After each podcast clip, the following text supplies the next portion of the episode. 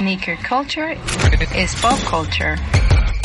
Hola, bienvenidos al podcast de Sneaker Open. Gracias por escucharnos desde cualquier plataforma y dispositivo digital. Yo soy Tuxpi y hoy está conmigo mi querido coequipero y amigo Emilio. ¿De qué vamos a hablar? Vamos a hablar sobre cultura que nace y vive en la calle, moda, arte, deportes y sobre todo sneakers. Sneaker culture is pop culture. Mi querido Emi, el día de hoy tenemos un tema muy interesante y el cual a mí me gusta mucho.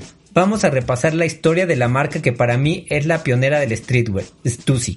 Pero antes que nada, ¿cómo te está tratando la cuarentena? Mi querido Tuxpi, pues bien, aquí estoy guardadito en casa con gatita y con mis dos perros, atendiendo a todas las indicaciones del gobierno que nos está haciendo favor el señor Hugo López Gatel de darnos cada tarde y cada mañana y pues tratando de acatar cada una de las cosas que se digan mi Tuxpi para que esto no se vuelva un problema aún más serio de lo que ya es. Así es, yo también estoy aquí guardadito en casa y por eso no habíamos podido darle continuidad al, a nuestro podcast, pero bueno, ya estamos aquí, encontramos la manera, esperamos que lo escuchen porque estamos haciendo un gran esfuerzo para poder hacer este, este podcast a larga distancia, mi Emi. Sí, la verdad es que estamos haciendo el uso de las tecnologías, mi querido Tuxpan, y pues es raro un poco no, no estar como conviviendo, pero tenemos que, como decía hace rato, seguir las indicaciones y una de ellas es pues su sana distancia y pues ahorita es sanísimo, ¿no? Porque estamos súper lejos.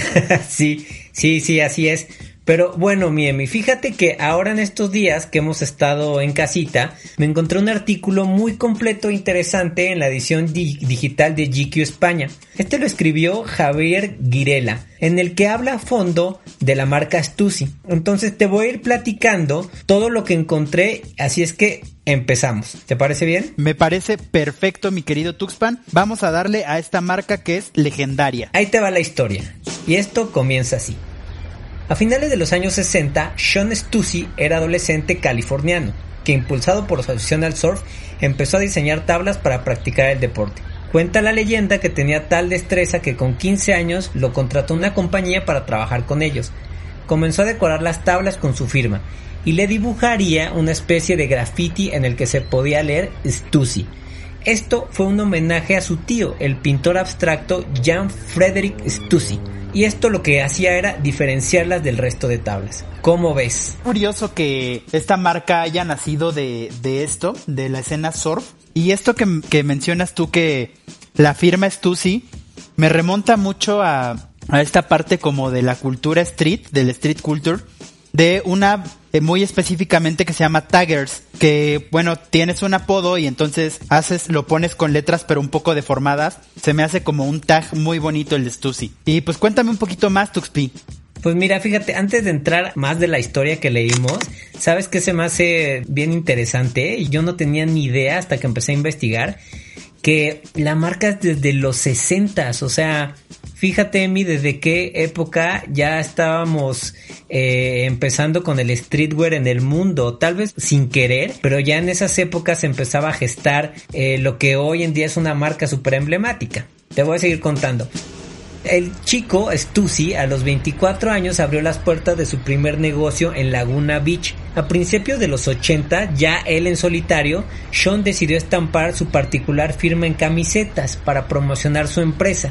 ¿Y cuál fue la sorpresa al descubrir que vendía más camisetas que tablas? Ahí es donde comienza lo que le llamamos la bacteria del streetwear, ahora que estamos en temas de pandemia. Y ahí entra en juego un personaje llamado Frank Sinatra Así es como el cantante, nada más que este no era el cantante, era un amigo de Sean. Este Frank Sinatra, observando el potencial del negocio de Stussy y aportando sus conocimientos en finanzas, convenció al talentoso amigo para asociarse y crear juntos Stussy Inc. en 1984. La verdad es que es una historia bastante bonita, se escucha como una historia bastante orgánica, ¿sabes? Las cosas pasaron eh, porque tenían que pasar justamente. Y me llama mucho la atención de, que sea homónimo de nuestro querido y adorado que a ti y a mí nos encanta Frank Sinatra. Pero pues a diferencia estos chicos estaban en California. Mientras que el gran Sinatra toda la vida pues vivió en Nueva York. Sí, y yo creo que, fíjate, no estoy muy seguro, pero no sé si en esa época de Sinatra, Sinatra el cantante, ahorita que, que mencionabas que vivía en Nueva York, no sé si a finales de los 80, él ya estaba radicando en Las Vegas porque um, creo que daba shows ahí, pero bueno, eso lo, lo podemos investigar más adelante. Pero fíjate qué, qué visión de negocio de, del amigo, ¿no? De Frank Sinatra, que dijo, hey, mira, aquí hay potencial para hacer algo grande, increíble, hagamos una marca, ¿no? Son personas que yo siempre lo he dicho, Tuxpi, creo que están adelantadas a su tiempo.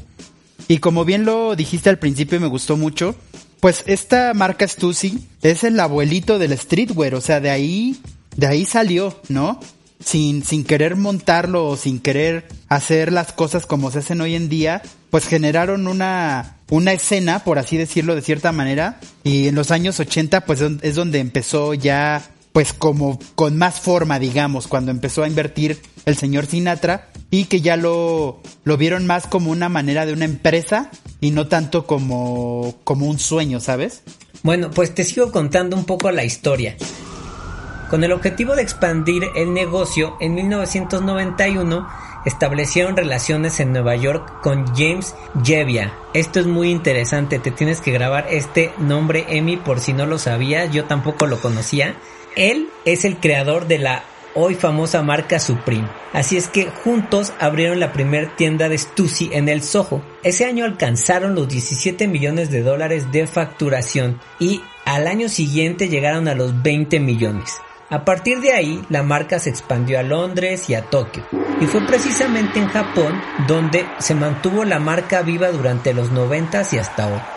En 1996, Sean dejó la marca y Sinatra compró sus acciones con el objetivo de desmarcarse del resto de las firmas americanas que replicaron su exitosa estética y modelo de negocio. Centraron toda su estrategia en Europa y en el país nipón, donde alcanzaron gran popularidad. ¿Cómo ves esto, Miami? Locura, mi querido Tuxpi, me hace mucho sentido y una jugada muy inteligente que hayan querido cambiar de headquarters y, e intentar en Nueva York. Recordemos que Nueva York es una de las ciudades que más escenas de contracultura y además como más eh, escenas de movida artística ha tenido en la historia de la humanidad. Y sabes que está increíble lo de Supreme, yo no tenía la menor idea y fíjate cómo todo se va hilando como una cadena. Pues es que como siempre hemos dicho, Tuxpi, este mundo es bien pequeñito. Y al rato el vato que estaba en Supreme hace otra cosa y el que hacía otra cosa se mueve para Stussy y el que está en Stussy se va para tal y, y así. Así se va tejiendo la historia. Sí, y, otra cosa que también se me hace bien interesante es eh, la estrategia también que hicieron en los 90 de centrarse mucho en el, en el mercado japonés. Mucho de lo que hoy conocemos como el streetwear se gestó en Japón. Aunque las marcas estaban en Estados Unidos, los japoneses fueron los que realmente le dieron ese valor y le encontraron ese amor a lo que hoy son las marcas más fuertes de, de streetwear. Y hoy Japón para mí digamos que es el parteaguas del streetwear. Mucho de lo que hoy es la moda se copia de lo que sucede en Tokio. Sí, o sea, lo que sucede en Tokio es punta de lanza y, ahí va otro fenómeno bien interesante. O sea, si bien Japón y Tokio marcaron como una pauta para, para hacer este parteaguas y, y para llevar la batuta en esta marcha de la moda street, ahora Asia está replicando también estos modelos. O sea, en China tienen cosas increíbles, en Corea del Sur tienen cosas increíbles. Entonces ya en general el continente asiático tiene una movida de streetwear bien fuerte, Tuxpi. Sí, es tremendo, porque como bien lo dices, al final empezaron a ir estas marcas eh, norteamericanas a Estados Unidos, pero hoy ya en los países asiáticos ya tienen sus propias marcas, ¿no? Como eh, lo podemos ver en China con muchos eh, ejemplos de leaning. En fin, hay muchísimas, muchísimas marcas y gente ya desarrollando su propio streetwear. ¿Por qué triunfó Stussy? La principal razón es estar en el sitio correcto en el momento adecuado.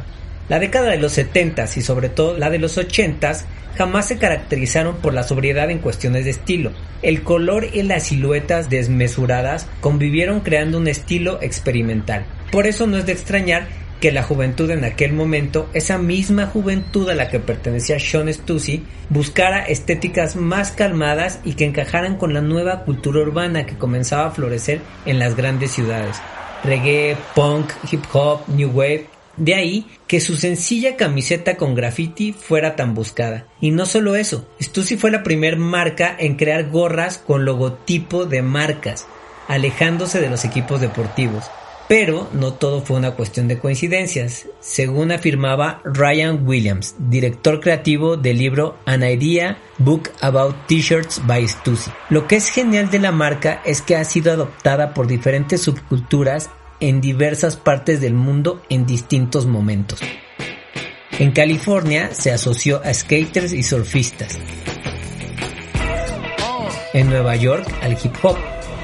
En Londres a los clubs y al rave al nacer con un estilo que identificaba a una nueva generación y no solo a una tribu urbana, Stussy significa cosas diferentes para personas geográficamente y generacionalmente diferentes, como apunta Willis. He ahí la razón de por qué su despegue meteórico, razón última para ser copiados muchos años después. ¿Cómo ves esta parte? La verdad es que pues es algo bien interesante porque como comentábamos también, la contracultura en Nueva York pues se desarrolló muy fuerte, pero también en otros lados, por ejemplo en Londres, en Japón y demás. Y está chistoso cómo cada quien lo agarró para, para lo que quiso, ¿no? O sea, acá en California fue, no, pues yo soy surf y skate, lo, lo tomo como estandarte del surf y skate. En Nueva York no, pues acá es más hip hopero el pedo. Pues bueno, vamos a agarrar una ondita más hip hopera. En Londres, no, pues ya nosotros estamos en otra cosa más digital, vamos a hacernos ravers y vamos a aportar Stussy. Este, pues la verdad es que es un loquerón, mi querido Tuxpi. Yo recuerdo que, pues obviamente nuestro México no era la ciudad cosmopolita que es hoy en día, en esa época de los noventas. Y yo recuerdo haber tenido algunas cosas de Stussy, pero pues que me mercaba acá en la lagunilla, ¿sabes? No había otra manera, o, o que cuando viajaban compas o familiares o así, pues se encargaba y decía, oye, este, échame ojitos, si ves esta marca con este logo, cómprame un par de cosas. Y como no había mucha piratería en ese entonces, pues así es como yo me hice de mis primeras prendas Stussy en los años 90, bueno, a finales de los 90. Sí, yo también, yo me acuerdo que eh, acá en México, pues como bien dices, no había la apertura comercial, entonces cuando veías a alguien con una playera de Stussy, decías, wow, yo quiero esa playera y pues te tocaba conseguirla pues en la Fayuca, en el mercado de Tepito, en cualquier lado. Si tenías la oportunidad de que algún familiar tuyo fuera, pues se lo pedías. ¿Sabes qué se me increíble? También es un, parteaguas durísimo lo que platica de la, del logotipo en las gorras, ¿no? Antes las gorras solo eran para los equipos de béisbol y a partir de Stussy fue cuando las gorras empezaron a, a poner la marca al frente, ¿no? Para que todo el mundo la viera. Sí, justamente pues ahora tengo frente a mis ojos una gorra de Supra con el logotipo de la corona que tiene al frente y pues hay que darle la importancia a las cosas. Si Stussy no se hubiera atrevido a hacer eso en ese momento, pues tal vez esa gorra que yo tengo y que estoy mirando en este momento no existiría.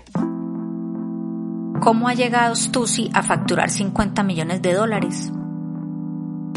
Desde su creación, la empresa había crecido en beneficios año tras año. Sin embargo, en 1996, Sean Stussy dejó la presidencia y los beneficios cayeron de 35 millones de dólares a 21. Cuando Sinatra tomó las riendas de la empresa, las ventas habían caído en Estados Unidos por la competencia. Entonces entró su estrategia en Europa. Luca Benini, miembro de la tribu Stussy Internacional, fue quien los impulsó gracias a su empresa de distribución. El negocio ha crecido una locura en los últimos dos años, confesaba David Sinatra, hijo de Frank. La marca ha expandido su distribución desde grandes tiendas online como ASOS a Concept Store como Colette, Dover Street Market o Urban Outfitters. Hicimos más de 50 millones de dólares fácilmente, confiesa el joven Sinatra, porque a pesar del auge del streetwear, su idea es mantener el negocio relativamente pequeño y controlado. De ahí que las colaboraciones sean cuidadas y medidas. A partir de ahí, Internet hizo el resto. Y mira, te voy a seguir contando un poquito de lo que leí en este artículo. La pregunta es, ¿cómo llegó a todas estas subculturas Stussy? Bueno, pues Sean no solo estableció relaciones con gente de otros países que compartían su estética, gustos y forma de ver la vida, sino que viajó hasta aquellos países para conocerlos. Así DJs, clubbers, skaters y otras personalidades creativas, entre las que se encontraba Hiroshi Fujiwara, Michael Koppelman y Luca Benini, principales embajadores de la marca, conformaron la conocida como Tribu Stussy Internacional. Fue esta tribu internacional la que de manera natural y vistiendo la ropa Stussy, que básicamente eran chaquetas con lettering, camisetas, gorras y demás vestuario, difundió la estética y la cultura de la marca, creando ya no solo ropa, sino un estilo de vida alrededor de ella, al que todos querían pertenecer y que abarcaba diferentes tribus urbanas. Esto sigue reinando hasta nuestros días, Emi, muy bien lo sabemos cuando vemos nuestras redes sociales. Sí, claro, o sea, ellos fueron digamos que los primeros que que empezaron a agarrar sus influencers, ¿no? O sea, también ahí vemos el inicio de, de algo este que está muy actual y muy en boga hoy en día. Eh, pues, pero esto lo hicieron ellos hace años. Entonces la verdad es que no me canso de recalcar esto que son unos adelantados a su época, o sea, la tenían toda ya imaginada completita Tuxpi. Sí, es, es, increíble leer esta historia, a mí me llamó muchísimo la atención porque como te comentaba al principio no la conocía, pero al final fueron unos visionarios en muchísimas cosas, ¿no? En esta última parte que estamos eh, comentando, pues al final tiene que ver con lo que hoy acabas de decir, que son los influencers, ¿no?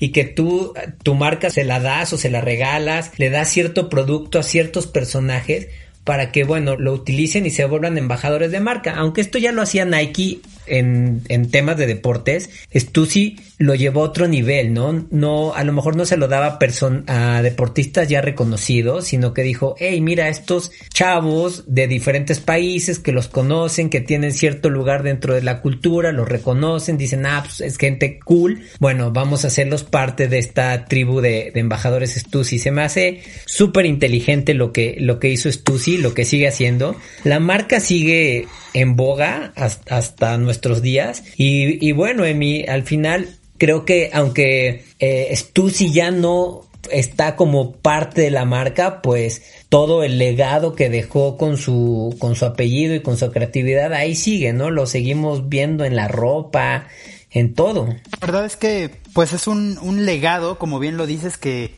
va a quedar en, para la posteridad, pues es una de las marcas importantes en el juego. Así es, mi querido Emi, pues estamos llegando al final de nuestro podcast dedicado a la marca pionera del streetwear. Así es que que no les digan, que no les cuenten, la primera marca que estuvo metiéndose e inventando el tema del streetwear como hoy lo conocemos es Stussy. Así es que muchas gracias por escucharnos, muchas gracias por eh, estar aquí, Miemi. ¿Algo que quieras platicar antes de irnos? Pues nada más que nos sigan en nuestras redes sociales de Sneaker Open. En Instagram estamos como arroba Sneaker Open y que no dejen de escuchar estos podcasts. Me parece que están en iTunes, me parece que están también en Spotify, en YouTube también están. Entonces, pues échenle ojito, hay varios que están muy interesantes. Sí, y los vamos a seguir grabando. Así es que manténganse sintonizados con nosotros en Sneaker Open. Estemos en la misma frecuencia, todas las personas que nos escuchan. Y como bien lo dijo Emilio, nos pueden seguir en nuestras redes sociales como arroba Sneaker Open. También estamos en Facebook. Yo estoy como arroba Tuxpi. Emilio está como arroba Emilio Kovacs. Así es que eh, nosotros nos despedimos, espero que hayan disfrutado este podcast y nos escuchamos en el siguiente programa. Cuídense mucho, sigan las indicaciones, quédate en casa y mantén tu sana distancia si tienes que salir.